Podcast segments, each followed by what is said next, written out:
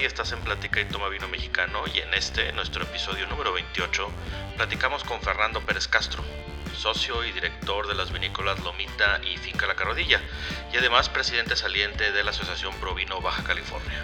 Con él platicamos de sus vinos y vinícolas y la filosofía en ellas, así como el cuidado y la situación actual que tiene el Valle de Guadalupe y la relevancia de protegerlo. Ven, vamos a platicar.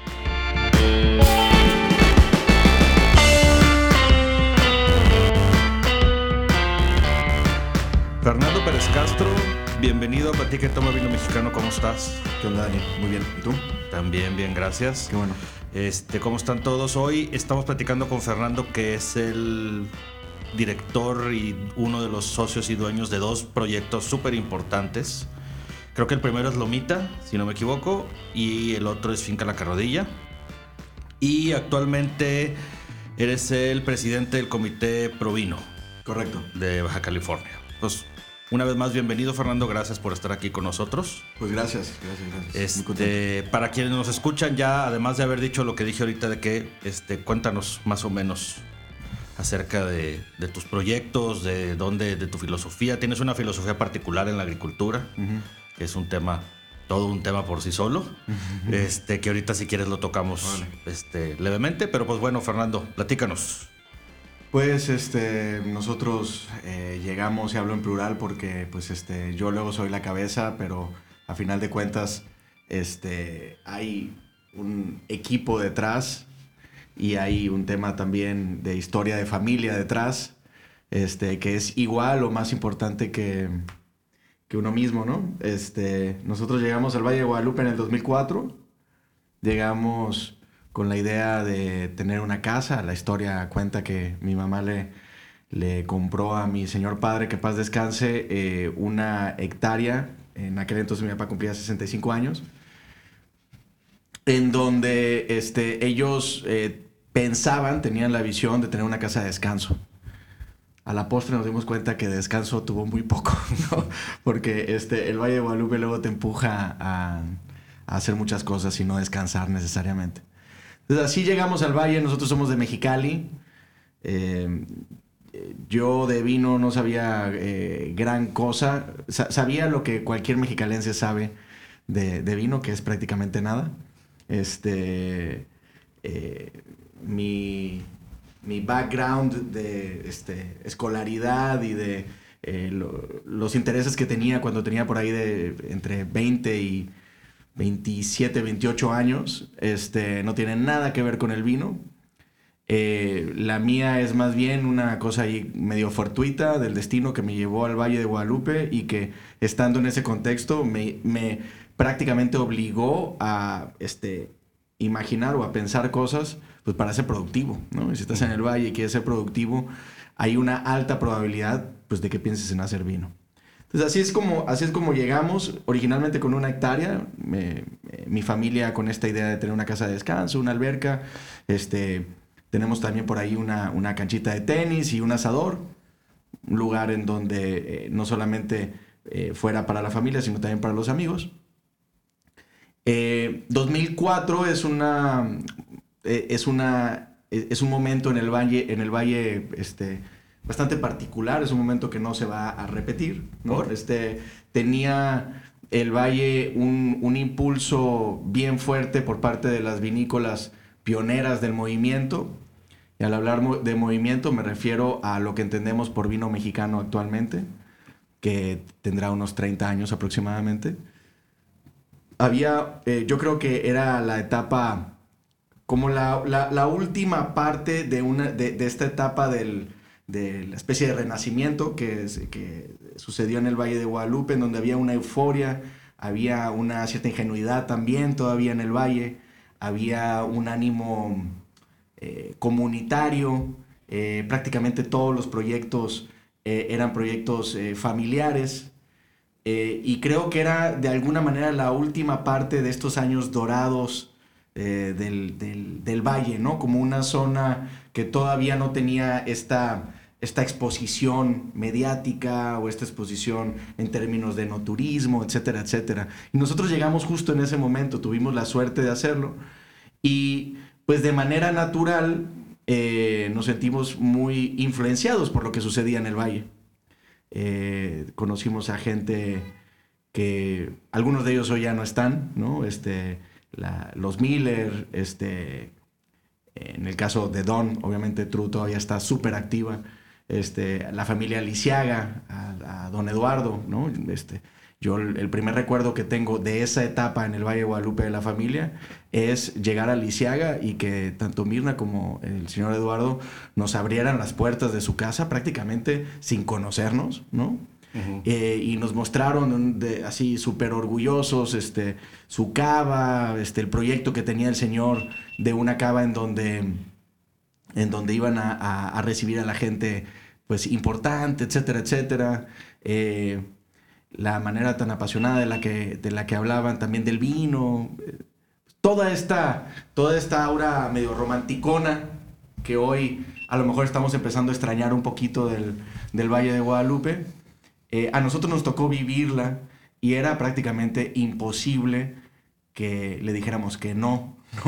Eh, eh, más bien, pues este, nos, dejamos, nos dejamos ir, ¿no? Como gordito en tobogán, este, porque era a tal grado la, esa aura mágica que había detrás de cada proyecto y, y había también esta cosa tan, tan, tan de buena onda, ¿no? En el valle que lo que dijimos, bueno, pues vamos empezando este, pues con un par de barricas, ¿no? Este, yo les propuse a mis, a mis papás este, meterme a la escuelita, ¿no?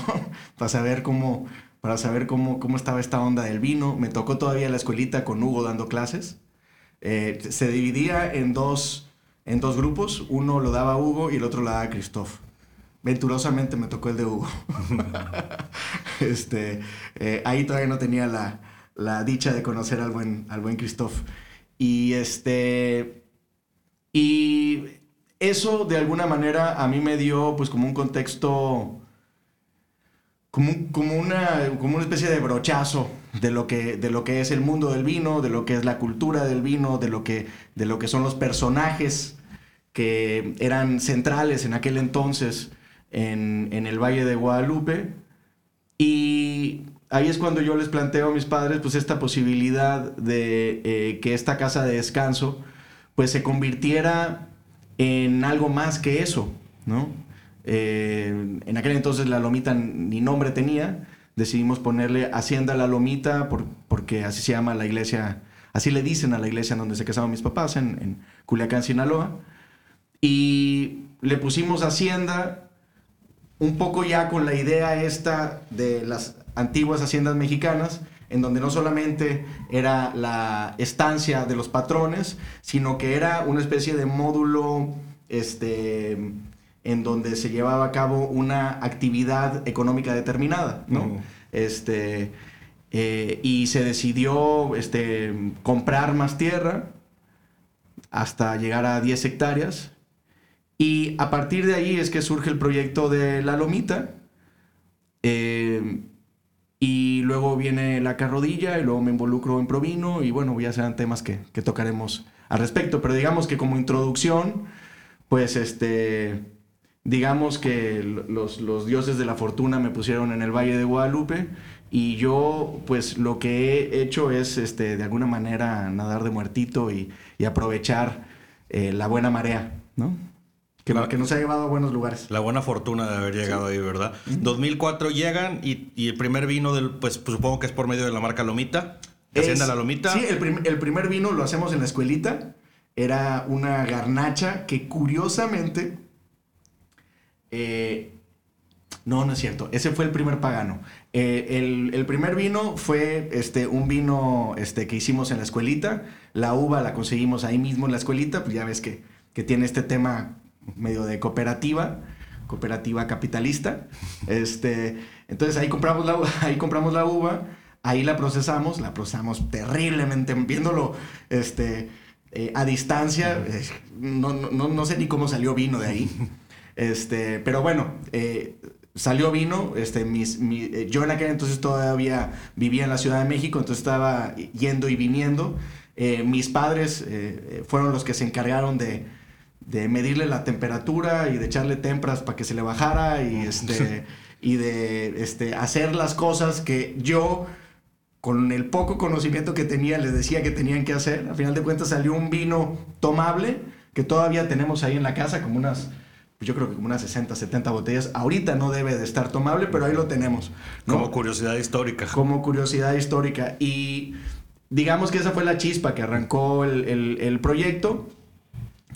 De alguna forma, sin demeritar en lo más mínimo lo que significa la, escuelita, me parece que el valor, sobre todo el valor cultural de, de la escuelita, como eh, lo que significa también Hugo da Costa para el Valle de Guadalupe, desde el, desde el ámbito cultural es eh, eh, monumental, ¿no? Es, es, es, una pieza clave para entender al, al, Valle de Guadalupe. Sin embargo, desde la parte de procesamientos, yo, con lo poquito que sabía, más, lo, más otro tanto que más o menos este, me puse a investigar, sentí que esa no era la ruta que teníamos que seguir en aquel entonces, eh, Reinaldo Rodríguez trabajaba con nosotros, eh, un eh, buen amigo de la primaria que se fue a estudiar a La Rioja, y él traía una, visión distinta que fue determinante para esta primera etapa de la Lomita. Y lo que nosotros nos planteamos fue tener un proyecto, en aquel entonces,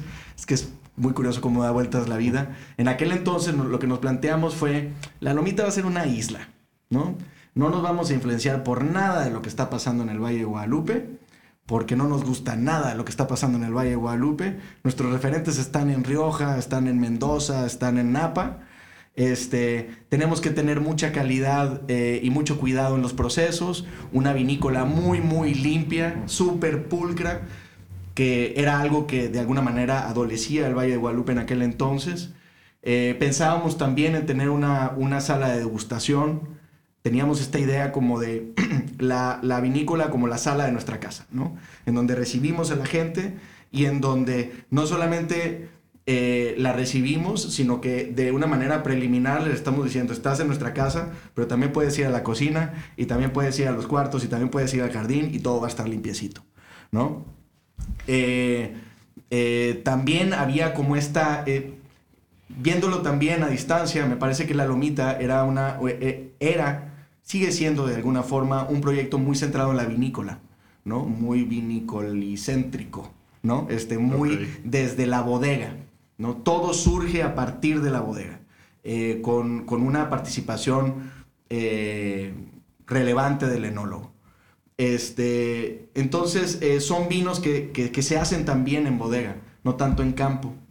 Este, y para nosotros era muy importante que el que se hicieran dentro de bodega se reflejara en la copa, ¿no? Que tuviéramos vinos bien limpios, que pudiéramos manejar una eh, estandarización, no en cuanto a los perfiles o en, en cuanto a las características organolépticas de los vinos, sino de eh, la calidad de los vinos, ¿no? De, temas de estandarización en, cuanto a la parte química de los vinos, eh, para no tener estas fluctuaciones que también en aquel entonces, en el Valle de Guadalupe, era, era este, una, pues no una norma, pero era algo que podías eh, ver regularmente, ¿no?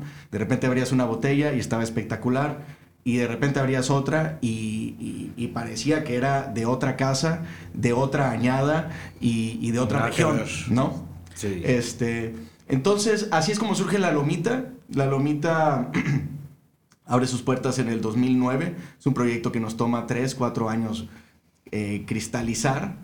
Eh, y de alguna manera, no, no me voy a parar el cuello ni mucho menos, pero sí creo que La Lomita, junto con otros proyectos, damos inicio a una nueva etapa dentro del Valle de Guadalupe, que no sé si nos arrepintamos ahora, en donde... Ya veremos. Exacto, bueno, ya veremos. Este, en donde creo que una de las cosas que nos absuelve es que eh, mantuvimos esta parte como nuclear, esencial, familiar del proyecto que lo podías ver en, los proyectos que, habían llegado antes que nosotros. Seguía, seguía habiendo esta cosa de vas a la lomita y vas a encontrar al dueño o vas a encontrar al perro del dueño, o va O a estar la mamá del dueño. o va a estar el enólogo por ahí, o, o si le hablas al enólogo, el enólogo va a estar ahí y te va a recibir, o el dueño va a estar, ¿sabes? E- Esta cosa como medio pristina del valle, Medio- menos corporativo, menos... menos, menos corporativa y, y mucho más eh, eh, pues eh, afectiva, mucho más cercana, mucho más humana. Más familiar y menos, Más familiar. menos negocio, más Exactamente. familiar. Este, y pues fuimos nosotros. Amado Garza inauguró sus instalaciones una semana antes que nosotros. Es un proyecto también similar, tiene un, un perfil más o menos por ese estilo. Si tú vas a la vinícola de Amado, bueno, pues te encuentras con que todo está en su lugar, todo está bonito, ahí tiene mucha influencia, creo yo, de, de- de- de Estados Unidos, de Napa en particular. Eh, sus vinos tienen un perfil de una crianza que a lo mejor antes no se manejaba tanto en el Valle de Guadalupe, con barrica muy nueva, etcétera, etcétera. Eh, tiene una sala de degustación espectacular, con unos jardines súper lindos. Eh, y luego vienen pues otros proyectos, ¿no? Las nubes, este, Benacaba, etcétera, etcétera. Que ya tenemos como este bis de, sí, somos, seguimos siendo parte de la comunidad, seguimos teniendo esta parte muy familiar, pero ya estamos viendo para afuera, ¿no? Ya estamos viendo este, de una, de, eh, desde una perspectiva muchísimo más amplia y también tenemos una cierta visión de negocio. Pues eh, tiene que ser negocio. Sí. Al final del día no te puedes escapar de eso. A menos que tengas un barril sin fondo de dinero y no te importe. Sí, pero mira, si tú te pones a analizar, no vamos a decir nombres, pero si te pones a analizar las vinícolas que surgieron por ahí en, eh, a mediados de los noventas, muchas de ellas emanadas de la escuelita, algunas o varias de ellas están terriblemente contraídas porque en, en- en una primera mm, instancia no fueron vistas como negocio. Lo cual, este, mis respetos, ¿no? Porque es, es ahí, ahí sí que, que muchísimo amor al arte.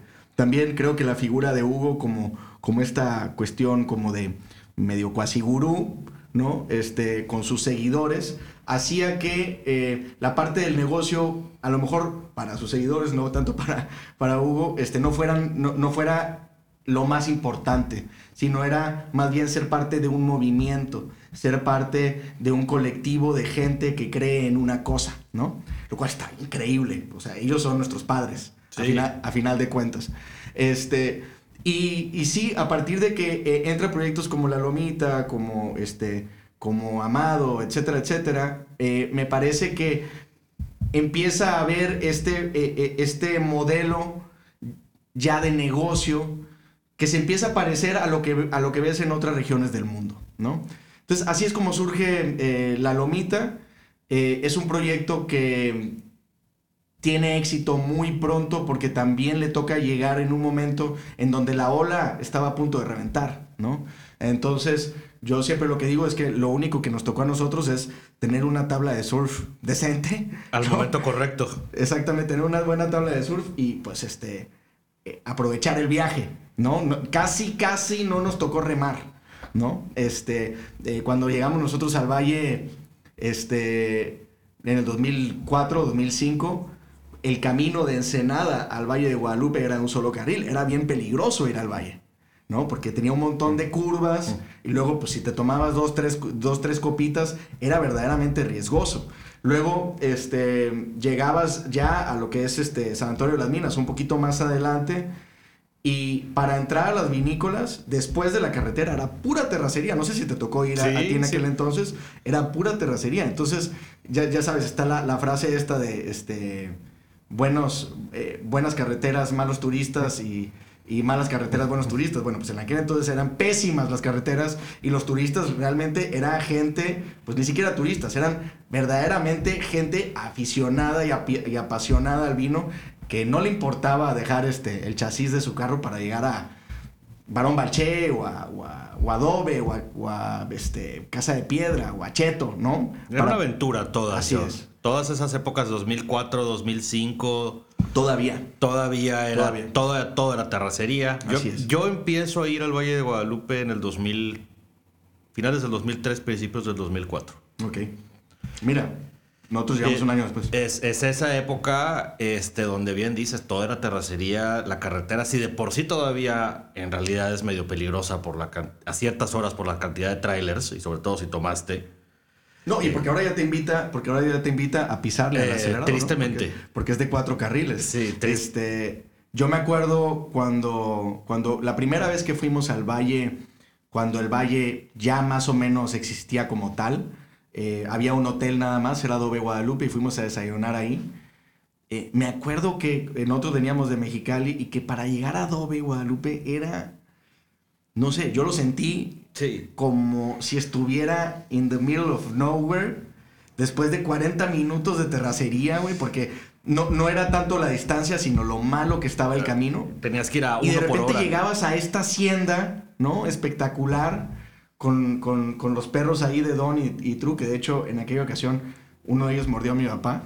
este, eh, y era, pues, verdaderamente como una especie de joya escondida, como una, como lo que tú pensarías que es eh, eh, estos grupos de gente que viven en Chihuahua, ¿no? Que, que- que están recluidos y que tienen una iglesia y que, y que producen queso y que quién sabe.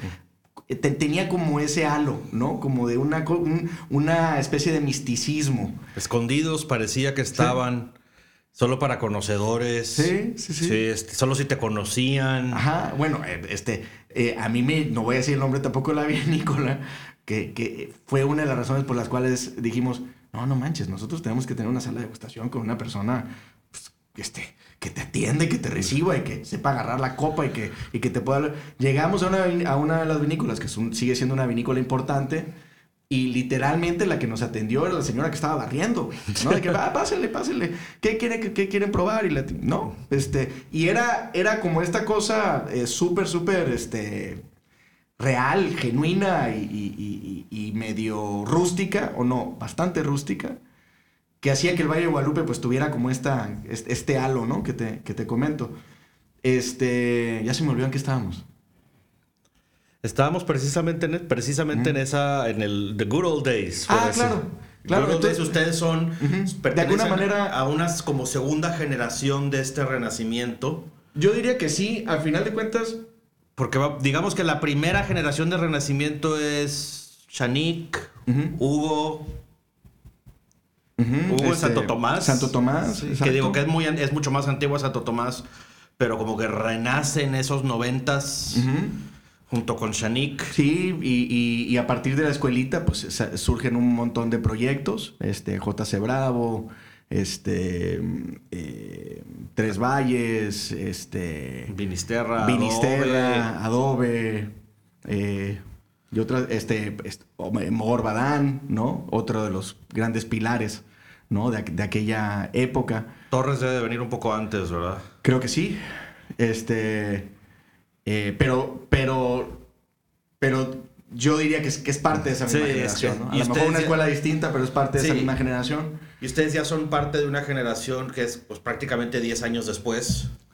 Sí, a mí me mira, si, si, si hablamos en tiempos de vino, todos seguimos siendo una primera generación. Sí, ¿no? no, totalmente. hablamos en tiempos de vino, realmente. Pero para ponernos Todavía exigentes. no nos quitan los pañales, ¿no? Sí, yo, yo lo pongo, yo la analogía que pongo es, no solo todavía no nos quitan los pañales, todavía estamos en el cunero. Claro. Sí, el Sí, vino sí, mexicano no ha salido del hospital todavía, acaba de nacer en realidad. Absolutamente, absolutamente. Este, estaba también este José, ¿no? Que viene, que, que llega creo que a Domec y luego pues hace su proyecto de, de este, Durán Viticultura. no, pero antes se llamaba de otra manera, ¿no? No era Durán Viticultura, era, bueno, No me acuerdo la verdad. y me va a regañar, va a hablar. Cuando y- escuches esto, José, que- este, nos tienes que aclarar Este- cuál, cómo se llamaba tu primer proyecto. Ícaro SADCB.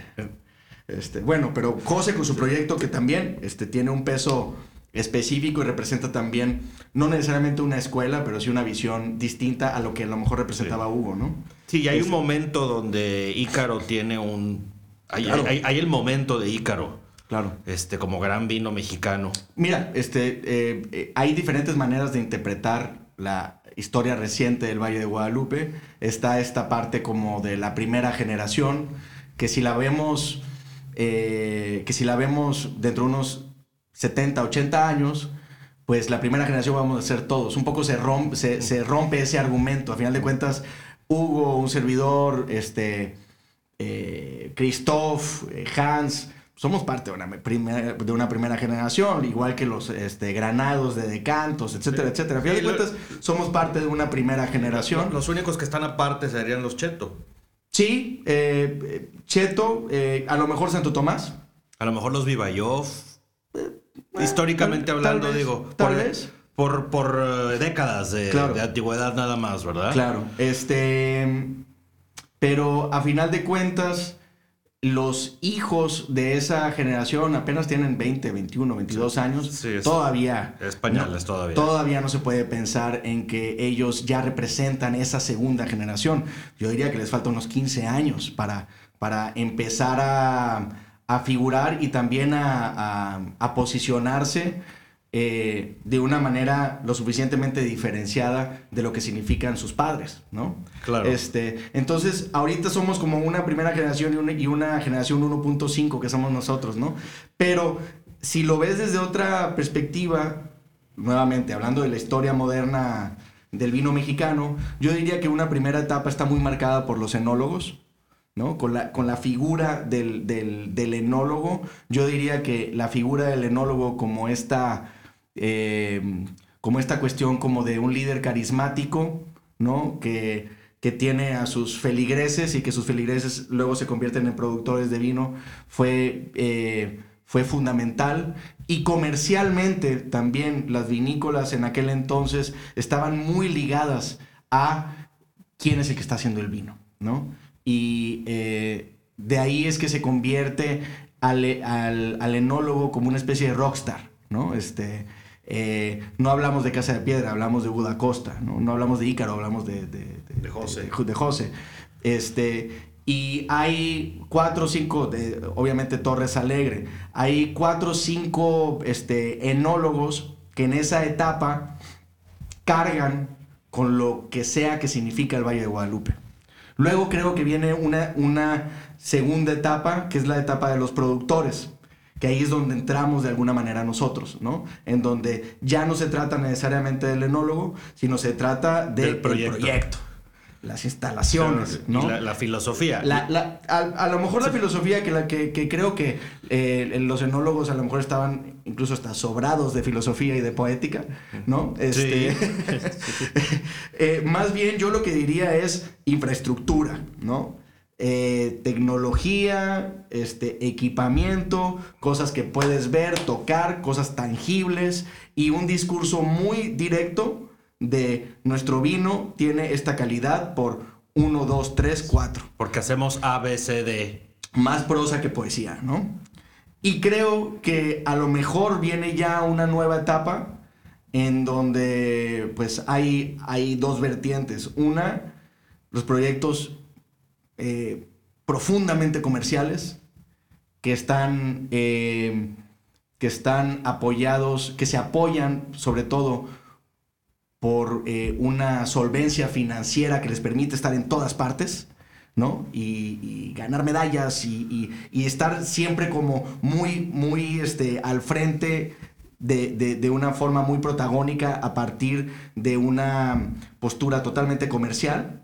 Y están otros proyectos que, eh, que ahí es donde entra la carrodilla, que no hemos hablado de ella, que están basando su proyecto eh, a partir del campo, a partir de la viña. Que dicho sea de paso, así es como haber empezado, ¿no? Yo creo. Este, eh, ¿qué, pasa en la, qué, qué, pasa en el viñedo? ¿Qué tipo de tierra tienes? ¿Qué tipo de, de uva es la que estás plantando? ¿Cuál es tu postura con respecto a la agricultura? Este, cuáles son los tipos de vino que, que, tú consideras que se deben de hacer en función de la uva que produces, etcétera, etcétera, ¿no? Como una visión más agrícola de la misma actividad, ¿no? Pensar el vino más a partir de la uva que a partir de, de, la propia bebida, ¿no? Este, que la carrodilla tiene mucho de esto. Hay algo, hay algo de eso. Hay este algo de esto, que hay una particularidad en la agricultura, este, que ustedes en, Carrodilla tienen todo este tema de la agricultura biodinámica. si quieres de manera muy rápida, que sé que es difícil explicar lo biodinámico de manera rápida. Yo ya, yo, ya me, yo ya me resigné a que no puedo explicarlo. es muy complicado, pero sí, bueno, pues a final de cuentas, con la carrodilla lo que buscamos es eh, respondernos a nosotros mismos en función de lo que significa la lomita para nosotros. Como, e, como este proyecto que surge a partir de la bodega. Eh, y la carrodilla es una respuesta de eso con un proyecto que surge a partir del campo, a partir de eh, lo que está fuera de la bodega, no lo que está dentro de la bodega. Y eh, después de siete años, yo te diría que la biodinámica pues, es una es una visión, es una filosofía que está enraizada en una actividad que es la agricultura, en donde lo que se busca es que esta actividad sea una actividad complementaria al contexto, ¿no? Eh, no al revés, que no sea una actividad intrusiva, sino una actividad que se integra al, contexto. Y eh, la propia biodinámica también eh, propone una serie de dinámicas que vistas de manera general, lo que, lo que establecen es regresar el ritual a la actividad, ¿no? Regresar eh, la eh, significación simbólica, humana y espiritual a una actividad económica como lo es eh, la agricultura, ¿no? sobre todo la agricultura convencional e industrializada. Eh, la, biodinámica surge como una respuesta a eso, de hecho. Este, Steiner, que es el, eh, que es el, padre de la, biodinámica, la propone como una contracorriente a la agricultura convencional. Una agricultura convencional que ya en aquellos entonces, este, a principios del siglo pasado, del siglo XX, ya estaba entregando facturas preocupantes, ¿no? Este, con eh, productos que no tenían los nutrientes que tenían antes, con enfermedades que no existían antes, con aplicaciones de eh, insecticidas, de, plaguicidas, de herbicidas, que luego eh, tenían una repercusión en, en, la salud, ¿no? Y Steiner lo que, lo que hace es reconfigurar esta actividad para, volverla a convertir en una actividad propia del ser humano y el ser humano como un ente no solamente este, que genera una economía, sino como un, como un ente espiritual, emocional y revalorando también todo aquello que le rodea. Y de esto pues surgen un montón de acciones puntuales que propone la biodinámica para tener una finca este, con, esta, con esta filosofía. Creo que no lo expliqué. Pero bueno, este... a ver, voy a tratar de, decirlo en mis palabras, me lo, me lo, han preguntado varias veces y, yo tengo un takeaway acerca de lo que es la, la, la, filosofía biodinámica, la agricultura biodinámica. Pero creo que es una manera de entender el, el, el lugar donde estás y que lo que tú haces tiene un efecto y que te conviene realizar ciertas cosas, como dijiste, acciones puntuales, que en este caso es el tipo de fertilizantes que utilizas, cuándo los pones, cómo los pones, cuáles son, qué plantas alrededor de lo que de, tu del viñedo y por qué hay una razón del por qué se está haciendo. Y se trata básicamente de que sea, por decirlo así, eternamente sustentable dentro de sí mismo, que este ecosistema pequeño, por decirlo así, tiene todo, produce lo que necesita para seguir subsistiendo sin tener que estar integrando cosas de fuera. Sí, hay eh, una idea de ver a la finca como un organismo, en donde eh, está compuesto por una serie de elementos, todos ellos igualmente importantes, dentro de los cuales está el ser humano, y que esta complementariedad hace que la eh, propia finca pueda ser viable y, y, pueda ser sustentable, ¿no? Entendiendo la sustentabilidad como el conjunto de acciones que hacen que un organismo prevalezca en el tiempo. Exacto. Esto implica, pues, pues, más o menos ahí, ¿no? Sí, más o menos ahí, que esto implica no nada más tener las uvas y, ser eh, cuidadoso con los fertilizantes este, y, pesticidas y herbicidas este, y su, su, origen orgánico y todo lo que tú quieras. Esto implica también tener animales. Sí para producir ciertas cosas implica seguir un calendario muy riguroso de qué días se puede hacer una cosa, qué días no. Hay gente que se pierde ahí y que, se empieza a poner medio raro el asunto. Sí, yo tengo, una, yo tengo una postura también al respecto, también después de siete años. Este, ya fui y vine en, ese, en, esa, en esa parte. Eh, a mí me da un poquito de miedo eh, el dogma, ¿no? A mí me da un poco de miedo esta idea de eh, generar eh, verdades absolutas eh, a partir de, un tema en particular. Eh, llámese biodinámica o llámese vinos naturales o llámese orgánicos o, llámese iglesia este, religión católica o, lo que sea que quieras verdad este, yo creo que tiene que haber una yo creo que tiene que haber este, una, una buena dosis de pragmatismo por una parte. Tiene que haber una muy buena dosis de sentido del humor de no tomarte las cosas tan en serio este, y, tercero, también tiene que haber una capacidad de autocrítica para recomponer.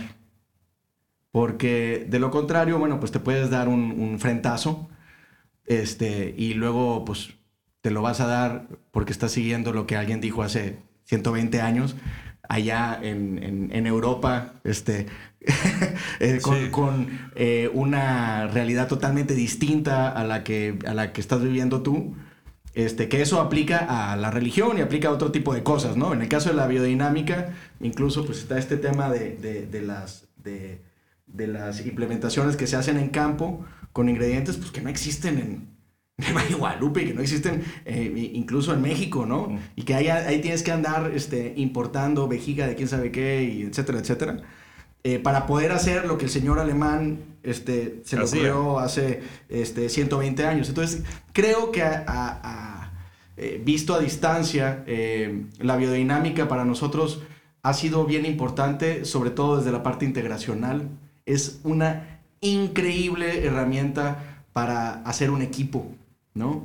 Para, eh, yo siempre he sido como, como de esta idea de que eh, los proyectos no tienen que girar necesariamente alrededor mío, ¿no? Aunque muchas veces, de manera obligada, en algunos casos particulares tiene que ser así, eh, dentro de la dinámica del día a día de los proyectos, yo prefiero que no.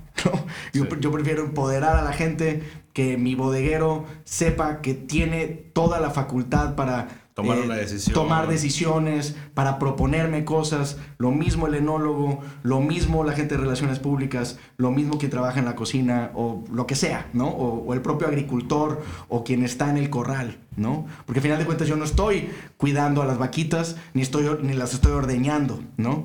Ni, ni, soy un experto, además.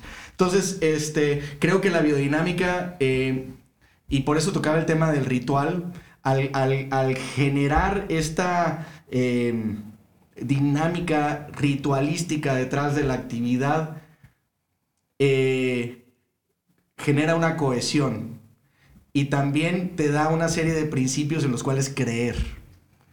Que este, creo que es fundamental para poder avanzar y para poder estar unidos.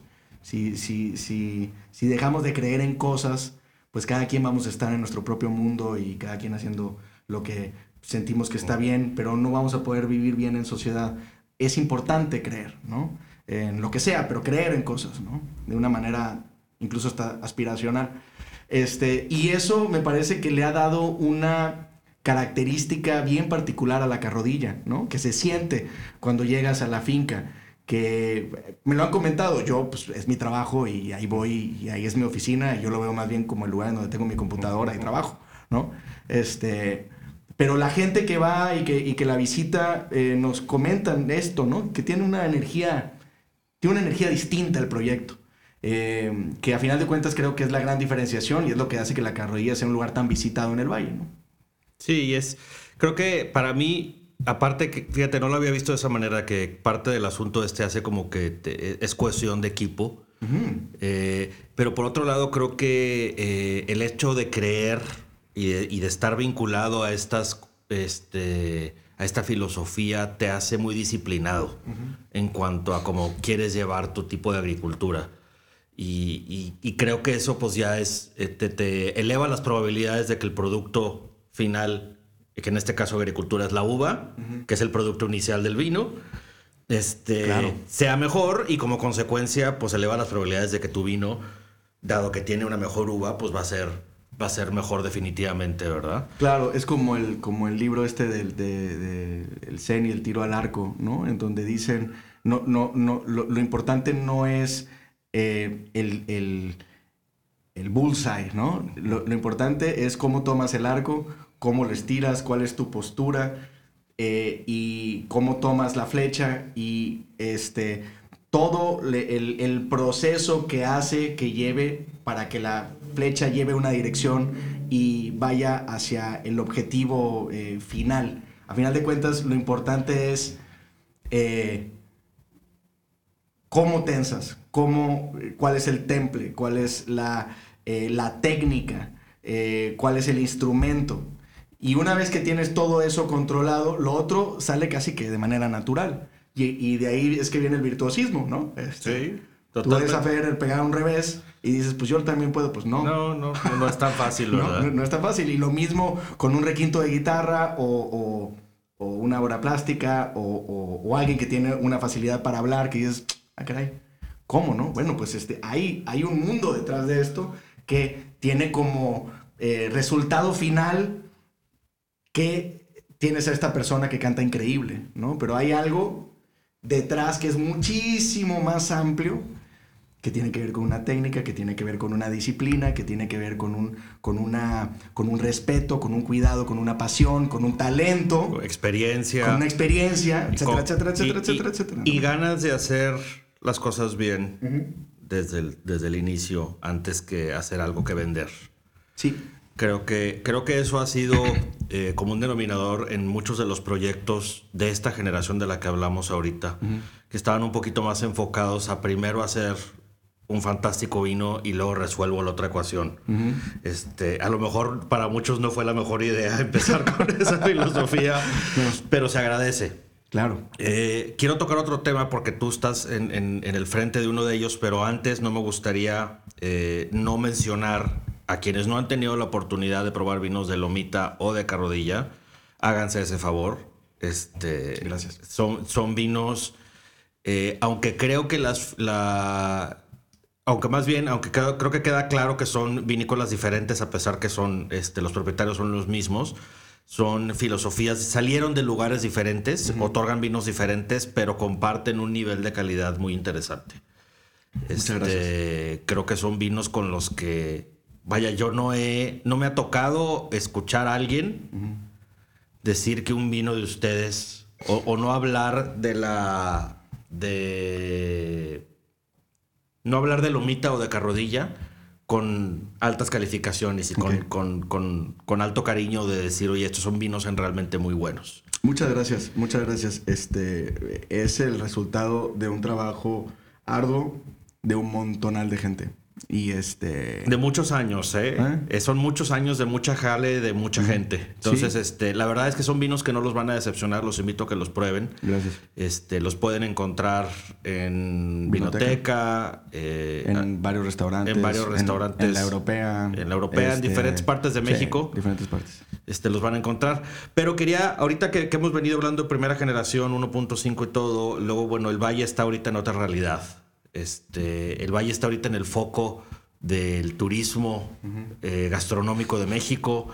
Eh, revistas relevantes de gastronomía a nivel mundial comienzan a voltear ya no como una curiosidad mundial, sino como una realidad para considerar seguido. Este, especialmente en el tema turístico, creo que eh, las baterías se enfocan un poquito más en el tema turístico. Que, que qué bueno también, porque la zona no nada más es vino, son varias cosas. Eh, el vino es la excusa más relevante, sin lugar a duda, o cuando menos la más sofisticada. Y, luego también hay todo un tema turístico y un tema de gastronomía muy, muy importante. Pero que nos ha llevado con el karma nacional, que no somos el país del orden, a llegar a un punto donde pues no, no nos estamos, o parece que el desarrollo no está ocurriendo con el orden que se debería. Y hace poquito este, llegamos creo que a un punto de inflexión donde hubo un, eh, eh, un reglamento nuevo, eh, hubo toda una serie de hasta dimes y diretes públicos y no tan públicos, opiniones encontradas acerca de qué era lo que tenía que suceder o qué es lo que tiene que pasar y que si es la visión de un solo grupo y que si hago una cosa hago otra. Creo que no, no, es, no es mi interés generar una polémica ni nada. Creo que hay, hay cosas que son muy obvias, que es, pues se tiene que cuidar lo que hay, porque si no se acaba.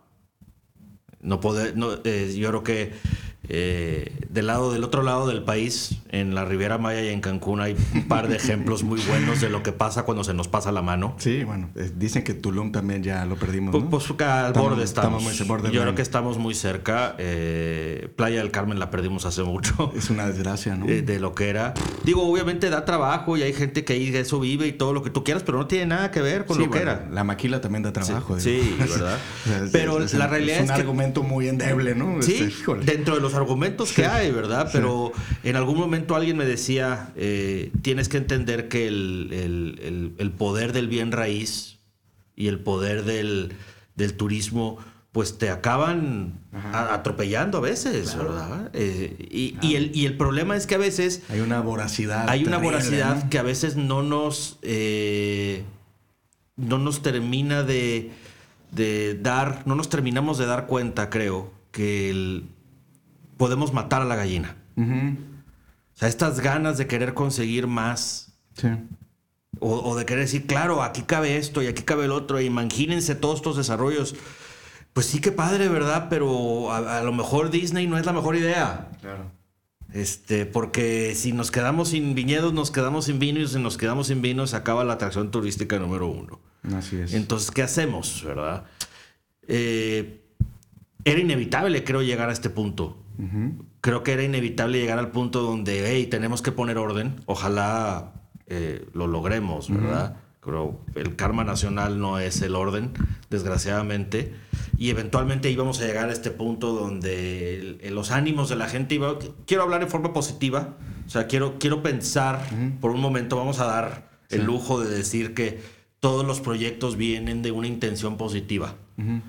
Este, a lo mejor lo estás haciendo con las patas y no te estás dando cuenta que estás cometiendo errores. Pero voy a pensar que dentro de tu corazón como inversionista no lo quieres. lo, que no quieres dañar a nadie, en realidad. Lo que quieres es este, generar valor de alguna manera, ¿verdad? Eh, sin embargo, obviamente, eh, no creo que siempre sean. Eh, podemos tener buenas intenciones, pero estar realizando malas acciones o tener ideas que luego van a dañar esto. Sí. Fíjate que eh, eh, a mí me tocó todo eso.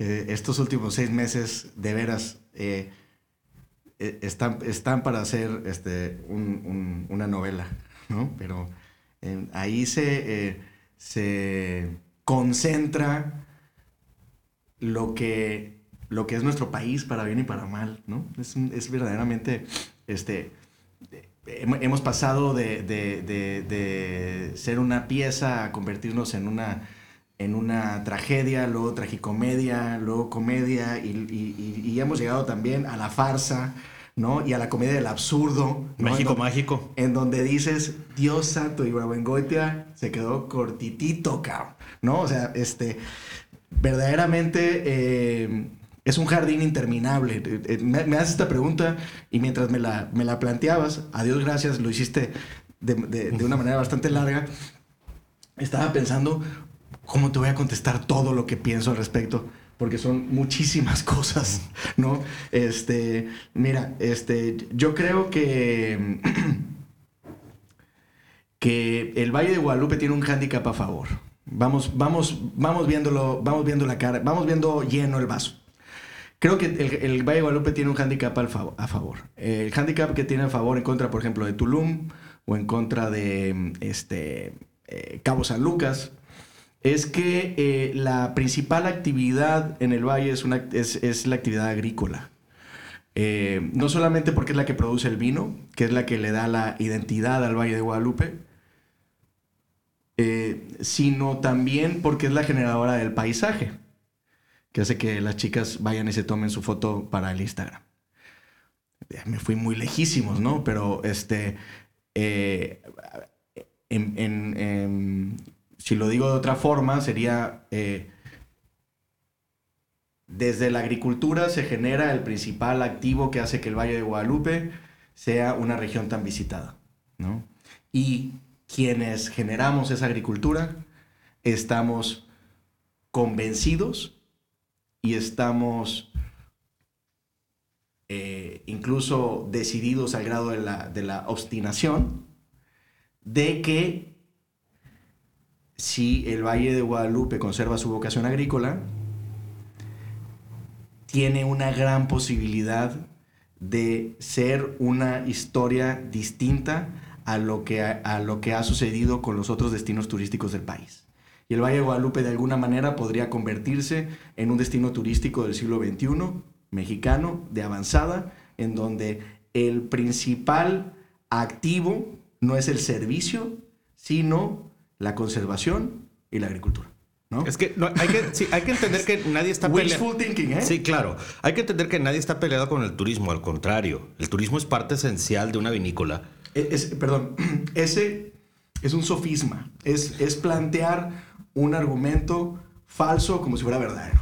Nadie está peleado con eso. Nadie quiere pelearse con el Na- turismo. nadie está peleado con el turismo. Los, primeros que llamamos al turista fuimos quienes, como lo platicábamos eh, en un inicio, decidimos poner nuestra vinícola y ponerle una sala de degustación. La sala de degustación no era para nuestros amigos ni para nuestra familia. Mm. Era para que viera gente de fuera, probara nuestros vinos, regresara a su casa y quisiera seguir consumiendo nuestros vinos. Se la pasarán bien y estás abriendo las puertas. Es- Si la escuelita se abrió, no se abrió nada más para hacer comunidad, se abrió para, gene- para convertir al Valle de Guadalupe en una región y en el momento en el que la conviertes en una región, en ese momento, la habilitas como un lugar que se presta para ser visitado, ¿no? Entonces, quienes somos los principales responsables de que vayan turistas al Valle de Guadalupe o de haber generado una, una energía tal que la gente volteara a ver al Valle de Guadalupe como un destino a visitar, pues somos nosotros. Imagínate que ahora resulte que digamos, no, no estamos de acuerdo, ¿no? Este, cerramos nuestras vinícolas y, y nadie viene al Valle de Guadalupe. No, es que no es por ahí la cosa. No. Y, y hay ejemplos clarísimos, clarísimos de eh, modelos en donde eh, pueden cohabitar la agricultura y el turismo y eh, las zonas de conservación y eh, el, el respeto y la sustentabilidad y la ecología y etcétera, etcétera, etcétera. Hay Este, que viajar un poco al norte nada más. pues y- sí, y ya. este, este, eh, sin, sin que sea la gran panacea, ¿no? Este, yo sostengo que se come mejor en el Valle de Guadalupe que en Napa, por ejemplo. Este, pero, pues ahí está el modelo. Ahí está el modelo. Digo, Ahí si está el alguien, modelo. si alguien sabe conjuntar las palabras negocio, turismo para siempre, son los americanos. Entonces, aquí el, aquí el, el- el planteamiento es cuánto tiempo más queremos que la gente nos visite. Y ahí ya no solamente entramos los viticultores, también entran los hoteleros, también entran los restauranteros y también entran las autoridades que les gusta, les encanta pararse el cuello y decir, Baja California, Valle de Guadalupe, la capital del vino mexicano, este, New York Times, Decanter, este, Washington Post, ahora este, Wine Spectator ya sacó la primera lista de calificaciones de vinos mexicanos, en donde los primeros, dentro de los primeros 10 hay dos de la lomita, por cierto. Entry level, no mandamos los vinos este, caros. Este, entonces, ¿cómo podemos hacer que el Valle de Guadalupe se mantenga de tal forma que la gente que nos visite pueda seguir visitándonos? Para que suceda esto, tenemos que, ahorita estamos volteados de cabeza, literalmente volteados de cabeza.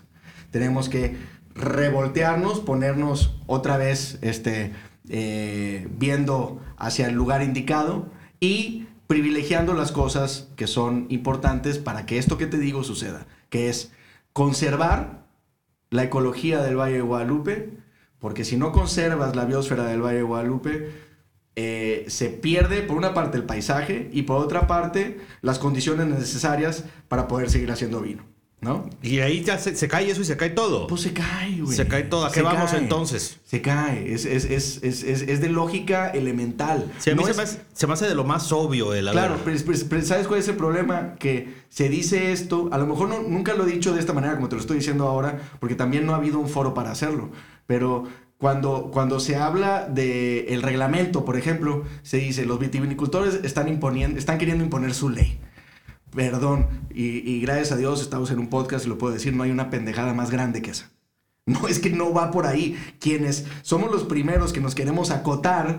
A reglas. quienes somos los primeros que queremos este, restringir nuestra actividad para que el Valle de Guadalupe pueda tener un desarrollo sustentable, somos nosotros mismos. Hay un reconocimiento por parte del sector de, señores, tenemos que cuidar nuestra actividad, eh, eh, nuestra actividad principal, que es la actividad agrícola, pero no podemos dejar de ver que la, que la propia actividad agrícola está generando un déficit en los poblados, en donde pasan días y no tienen agua, ¿no? Entonces, tenemos que hacer algo para dotar al Valle de Guadalupe de la infraestructura necesaria para que pueda crecer de una manera sustentable. Y para eso, primero tenemos que predicar con el ejemplo. ¿No? Entonces, el reglamento, el problema es que casi nadie lo ha leído, si lo leen, se van a dar cuenta que eh, si lo vieras desde una perspectiva totalmente superficial, podrías decir, oye, güey, se están dando un, balazo en la pata,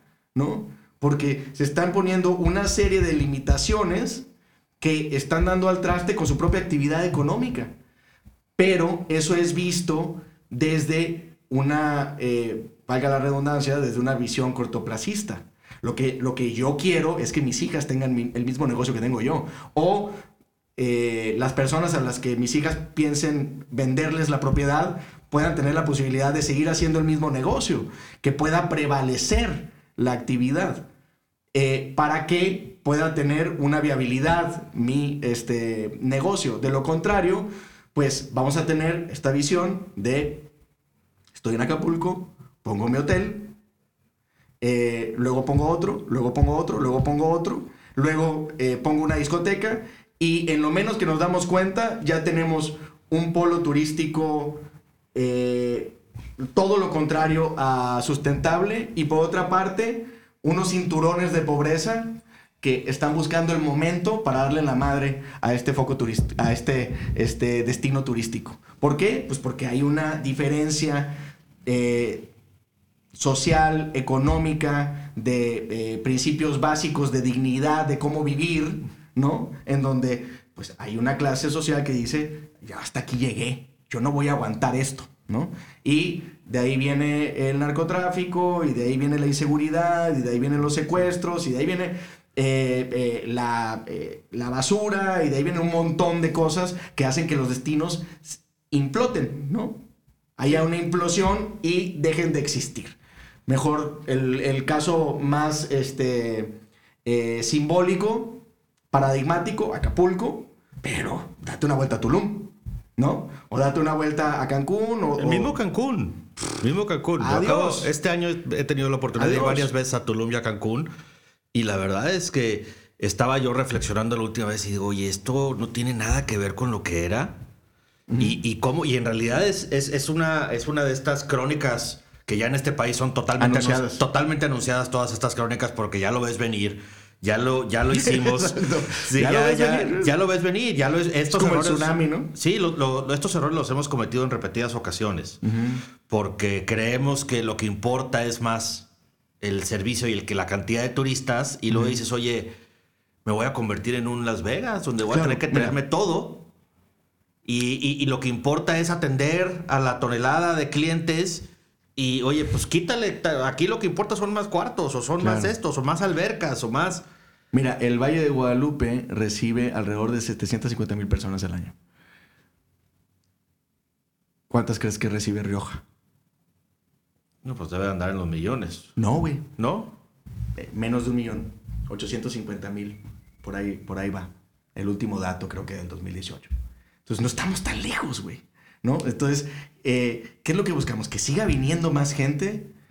Realmente ese, e- ese es el objetivo. Y esto ya visto desde la superficie, ¿no? Como el Valle de Guadalupe como una zona turística. Necesitamos que venga más gente. Pues a lo mejor lo que necesitamos es que venga ese mismo número de gente, pero que sea una gente que gaste más, ¿no? Que sea una gente que aprecie, que sea una gente que no tire basura, que sea una gente que no vea el Valle de Guadalupe eh, como el lugar eh, idóneo para ir a ver el concierto del Recodo. Que quiere ir todos los años, ¿Eh? que quiere hacer parte de su viaje anual. ¿Quién? No, o sea, el, Ah, sí, claro. turista. yo pensaba que el recodo, güey. No, no, no, no. O sea, de que gente de, oye, uno de mis viajes anuales es ir al- al- a la región vinícola. ¿No? Ent- Entonces, ¿qué es lo que, ten- que- lo, lo que tendríamos que plantearnos desde el turismo? Es cuál es el perfil de turista que queremos para el valle y hacer lo que sea necesario para que ese turista vea en el Valle de Guadalupe una opción como puede ser Judville o como puede ser Toscana, ¿no? Y para eso tenemos que conservar El atractivo. eh, proteger el paisaje, fomentar la actividad este, agrícola y tratar de hacer los mejores vinos posibles. Con eso, los señores hoteleros, los señores restauranteros y los señores turoperadores van a tener el mejor de los escenarios porque la gente ya la van a tener Eh, ahí. Garantizan la excusa para que la gente regrese y para que puedas vender el asunto como una cosa premium. Es como si, digo, el ejemplo a lo mejor va a sonar muy estúpido porque sería imposible, pero es como si enfrente de una playa, la que tú me digas, con tal de recibir más turistas, empezaras a poner arriba en el mar hoteles. ¿Sí? Pero pues es que vamos a recibir más. Pues no, oye, pero se va a fregar la vista, no importa. Sí, o quítame el cenote, ¿no? Quítame Sí. el cenote y pues es que Ah. ahí podemos poner un condominio. cabrón. Total es un pinche pozo. Y ponemos una alberca, güey. y es la misma cosa. Sí, lo que importa es que la gente venga aquí a. Exacto. a- Entonces, eh, la gran ventaja que tiene el Valle de Guadalupe es que estamos ahí de tercos. Y quienes estamos de tercos, pues no somos cualquiera. Somos quienes eh, hemos creado, eh, hemos construido la región y quienes eh, representamos la actividad económica más importante dentro del valle y dentro del municipio, que somos los vitivinicultores, ¿no? Entonces, eh, pues yo creo que ese es un handicap a favor, sin que esto signifique que los dados están echados y van en contra de nuestra. ninguna manera están ¿No? echados. Este, Digo, yo creo que como bien dices tú, a, a diferencia de otros lugares, eh, creo que el, el principal creador del turismo, que es la vinícola, o sea, de la excusa uno para ir, Sí. que es el vino, eh, cuando menos todo indica que está totalmente consciente que van a matar a la gallina. Entonces esto ya es como que, bueno, cuando menos no arrancamos el partido y vamos perdiendo 1-0. sí, porque esta, o sea, tú y, y los otros saben de que, oye, no se me puede pasar la mano en esto, ¿eh? necesito tener, o, o se acaba el asunto y se nos acaba el negocio a todos. O sea, no, no, creo que eso, como dices, es un hándicap a favor, pero también no garantiza absolutamente no, nada. garanti- no garantiza absolutamente nada porque también, y, y- y se tiene que decir, pues dentro de las propias vinícolas está el enemigo, ¿no?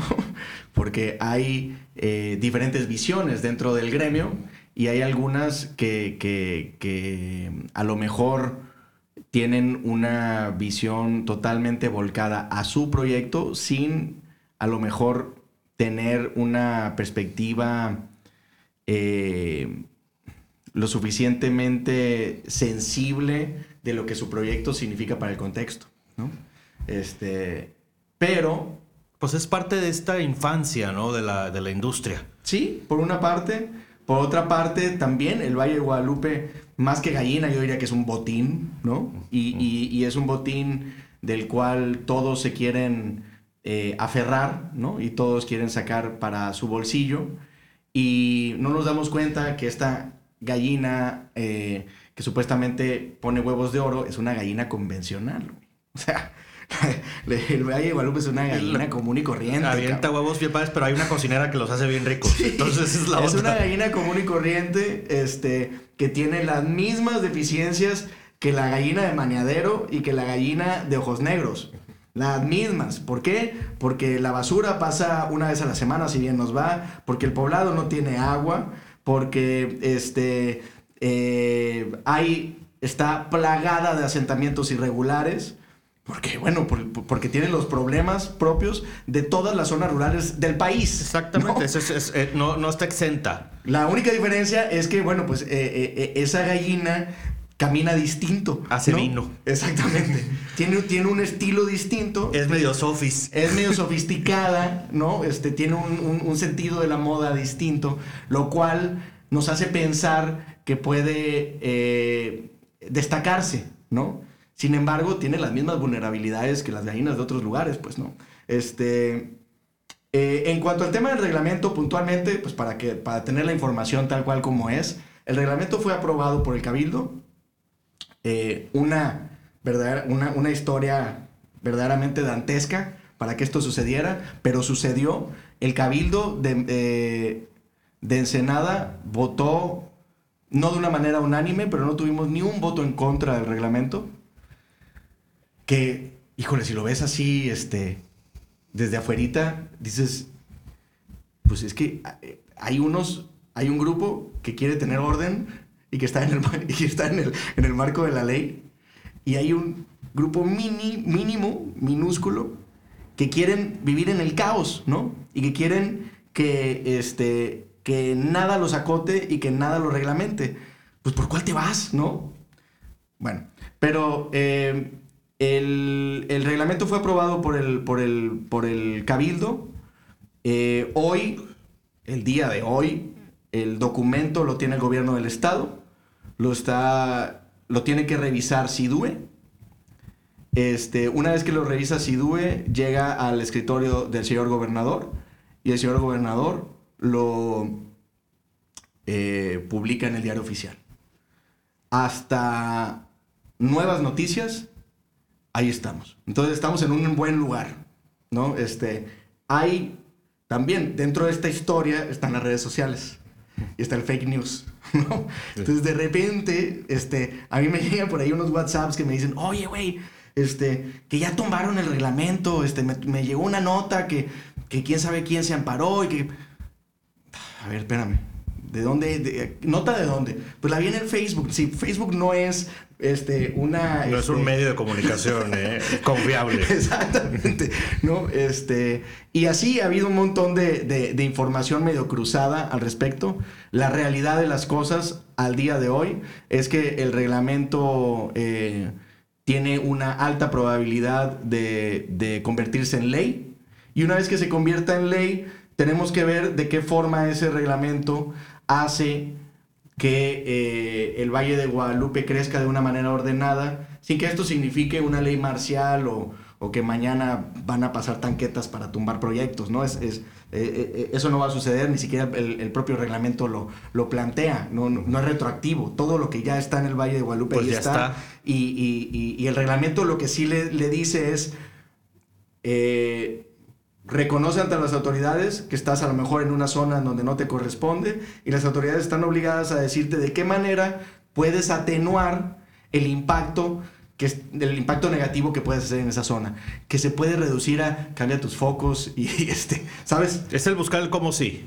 Es el Ahora- buscar cómo sí, ¿no? Ahora, en Entonces- este país, pues, digo, como me lo explicas, dónde está el reglamento, pues todo eso también quiere decir que está en una especie de limbo político y ahí se puede pasar años con que no lo han publicado Claro. Y no lo han publicado y no lo han publicado y pues no es ley, ¿verdad? Claro. Y mientras tanto sigue estando el otro. Claro, no, y, y- y- y uno de los, de los argumentos, uno de los tantos argumentos que tuvimos nosotros con las autoridades es la premura, ¿no? La necesidad de tener el documento ya, porque hoy y mañana se están vendiendo terrenos en el Valle de Guadalupe y pasado mañana ya se están construyendo casas en terrenos de 250 metros cuadrados. O sea, el, el- el- la velocidad del desarrollo, no quiero decir desarrollo, la, la- la, la velocidad del crecimiento del Valle de Guadalupe, de la mancha urbana del Valle de Guadalupe, está totalmente extrapolada con eh, la visión que tienen nuestros políticos de, de, de- de su trabajo, ¿no? Pues sí. Ya no de la vida, de su trabajo, ¿no? Entonces, eh, es muy difícil explicar ante las autoridades municipales o ante las, muni- ante las autoridades estatales la urgencia del tema. Y muchas veces pareciera que es un capricho, pero no. Es el equivalente al ejemplo que tú pones. Nos están construyendo edificios arriba del mar, ¿no? Sí, estamos a dos de eso, por más ridículo que, suel- que, que suene, pero estamos en ese riesgo y lo que vamos a hacer es echar a perder la zona para todos. Así es. Entonces, eh, creo que el- la victoria que se tuvo este año es una victoria histórica. Eh, desde hace, platicaba eh, con unos productores ahí que, que enarbolaron este movimiento hace, hace 10 años, que qué diferente hubiera sido si este reglamento se hubiera implementado hace 10 años, ¿no? O sea, hubiéramos, nos hubiéramos evitado tantos problemas, hubiéramos pisado muchísimos menos callos y hubiéramos tenido muchísimas más posibilidades de dotar al Valle de Guadalupe de los instrumentos necesarios para que pudiera desarrollarse de una manera armónica. Desgraciadamente no sucedió. ¿Por qué? Porque, pues, eh, volviendo al tema de México, bueno, pues seguimos padeciendo autoridades que, son terriblemente ineptas, incapaces, este, y, omisas, y en algunos de los casos hijas de la chingada. Sí, y- y somos, este, no se nos da, somos más individuales. Ese es parte del karma este que Bueno, tenemos. Esa es otra historia, ¿no? Sí, y entonces, pues digo, digo, los, los gobernantes salen de este país, ¿verdad? No salen de una isla especial. No. Donde se, se generan puros políticos, ¿verdad? Son, son, son. Tú fuiste a la escuela con alguno, yo De también. de. Este, van a los mismos lados y, y, y bueno, a veces creo que pecamos mucho los mexicanos de no tener visión de largo plazo.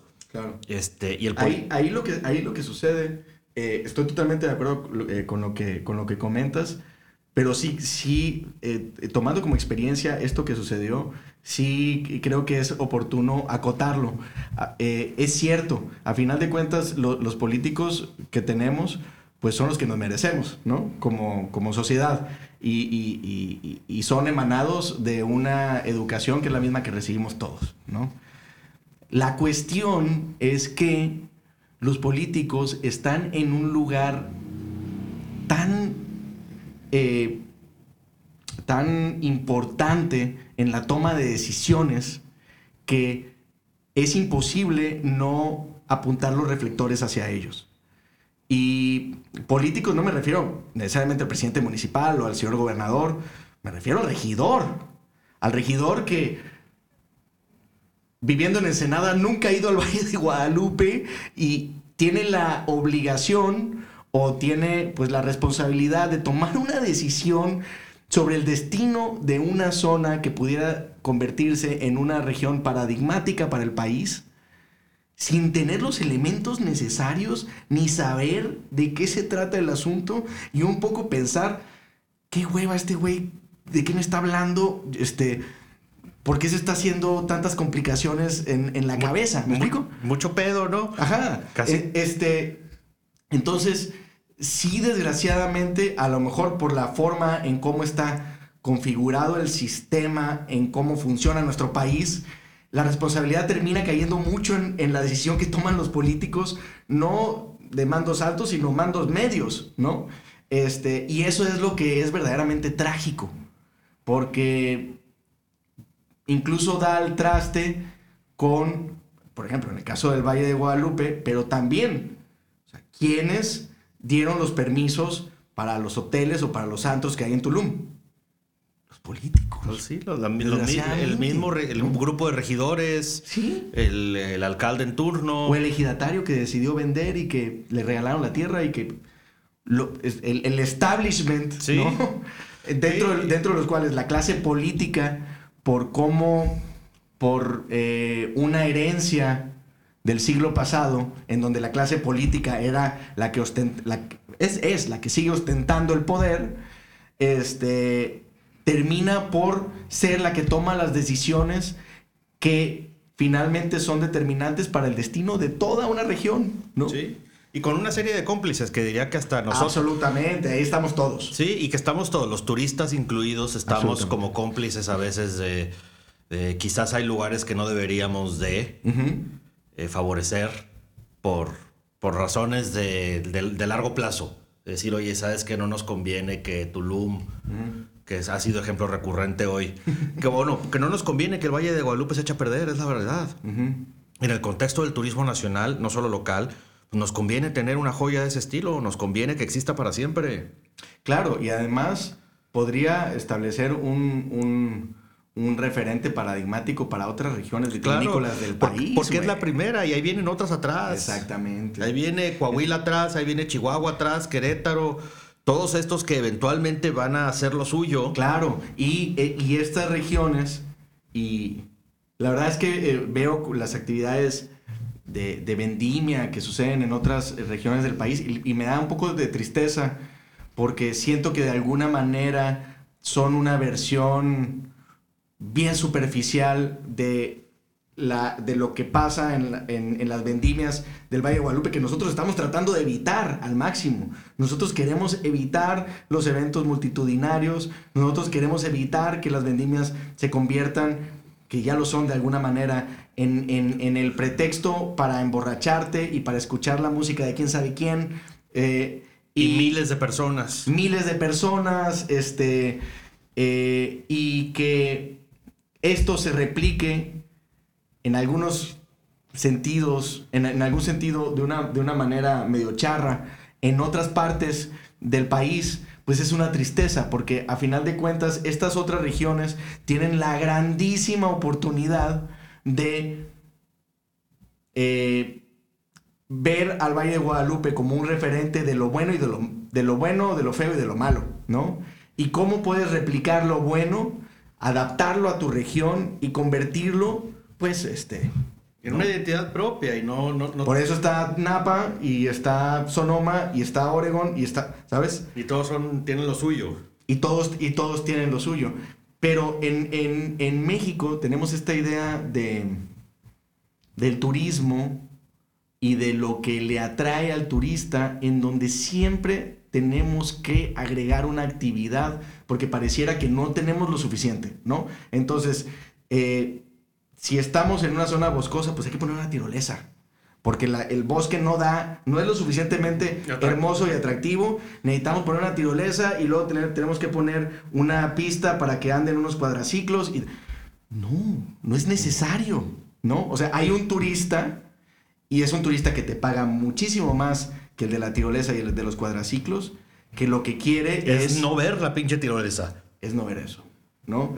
Este, y lo mismo sucede en, en, en el Valle de Guadalupe en, en algún sentido, ¿no? Pareciera que tenemos que estarle agregando cosas a algo que no lo requieren. No, en absoluto. Ya, ya tienes todo. Nada más necesitas el viñedo, comer rico y dormir A gusto. a gusto en un lugar en donde puedes abrir la ventana y ver un paisaje espectacular. Con eso tienes para cobrarle al turista 550 dólares la noche y que, y que como en Napa, porque Valle Guadalupe está regalado, también nos dicen que somos elitistas, ¿no? Dense una vuelta a Napa para que vean lo que cuesta este, una sala de degustación, en, donde, en una, eh, visitar una vinícola en donde si no haces reservación no entras. ¿no? Sí. Que eso lo tienen por ley, ¿eh? No, no, no, no es por gusto. Eh, en, en Napa pagas que 120, 130, 140, 60, 80 dólares por una degustación sencilla en un lugar más o menos decente. En, el Valle de Guadalupe puedes entrar a todas las vinícolas.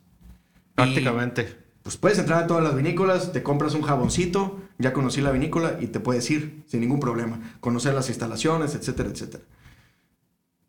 Pero seguimos teniendo esta idea de que no es suficiente, tenemos que agregarle cosas, tenemos que agregar la experiencia. ¿no? Hay que agregarle juegos a la feria, porque si no, no Hay que agregarle juegos a la, a la feria. Yo ya este, estoy empezando a pensar que, que como toda esta idea de este, nosotros no, no, no vendemos vino, vendemos experiencias, este, es, es un transvesti. ¿no?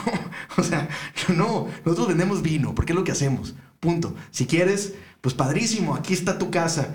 Eh, y puedes, y creemos que a partir de, de, de- de tomar lo que, lo que nosotros hacemos, puedes eh, vivir una experiencia fabulosa.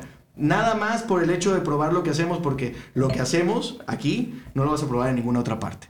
¿no? Mira, y yo, ya. Y yo creo que es, hay una manera bien fácil de ver que es el, el, vino lo que hacen es el 99 punto no sé qué de la experiencia, porque si tú de toda esta ecuación y toda esta historia de lo que haces en el Valle de Guadalupe sacas el vino, se acabó. Sí. Ya, no, todo lo demás no sirve. Ah, fuiste a comer. Órale, fuiste a comer. Pues sí. Sí, aquí la, aquí la cuestión es que en este mundo de las redes sociales y de. y de la.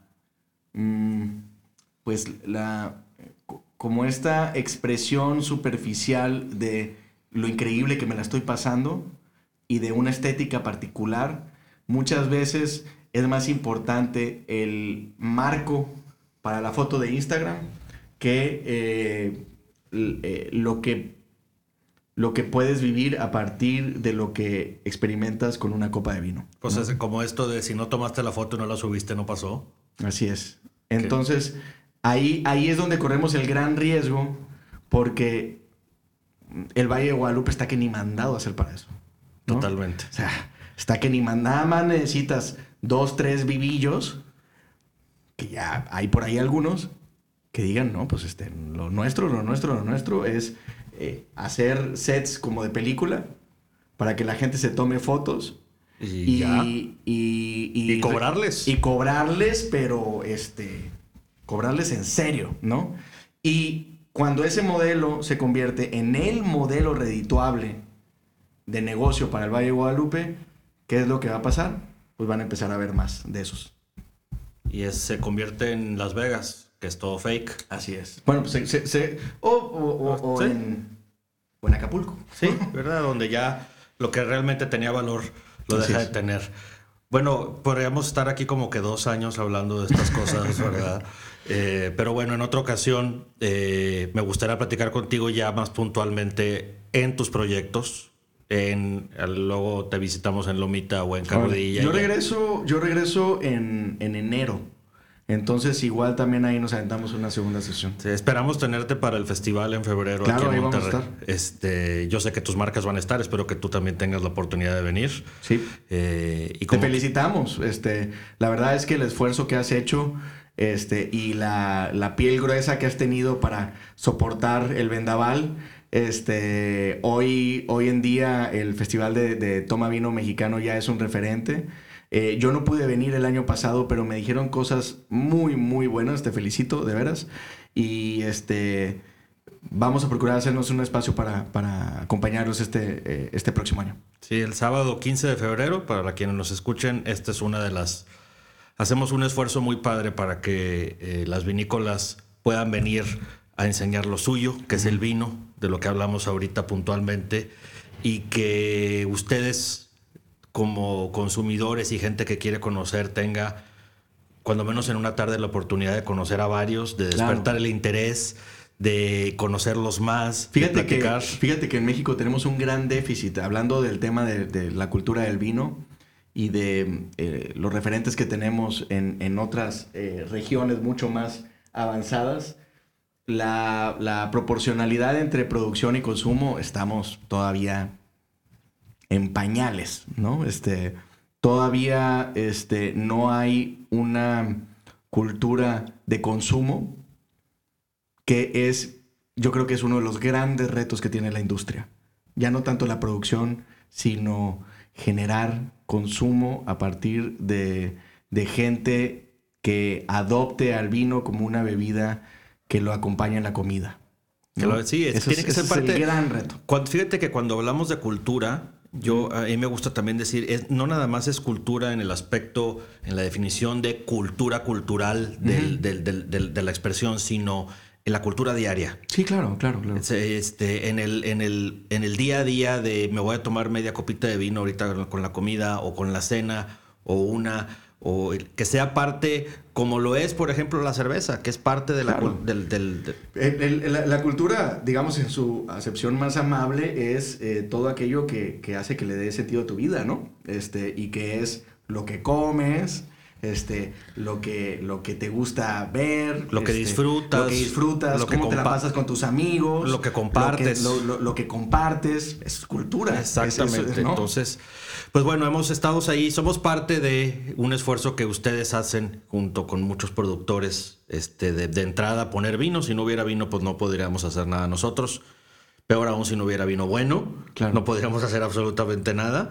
Eh, pero esto es como los que hay en distintas partes de México, este tipo de eventos, pues es una oportunidad para conocer de una manera rápida, por decirlo así, a varios y despertar este interés que afortunadamente gente como ustedes están haciendo la tarea de, proveernos a, nosotros como mercado de vinos que valen la pena de vinos memorables y que lo que hacen es hacerte que te la pases bien, que de eso claro. se trata. El vino, para mí, en su concepción más sencilla, es que te pases un buen rato y, y se acabó. Lo demás es, es, este, es poesía, uh -huh. que a veces puede estar de más.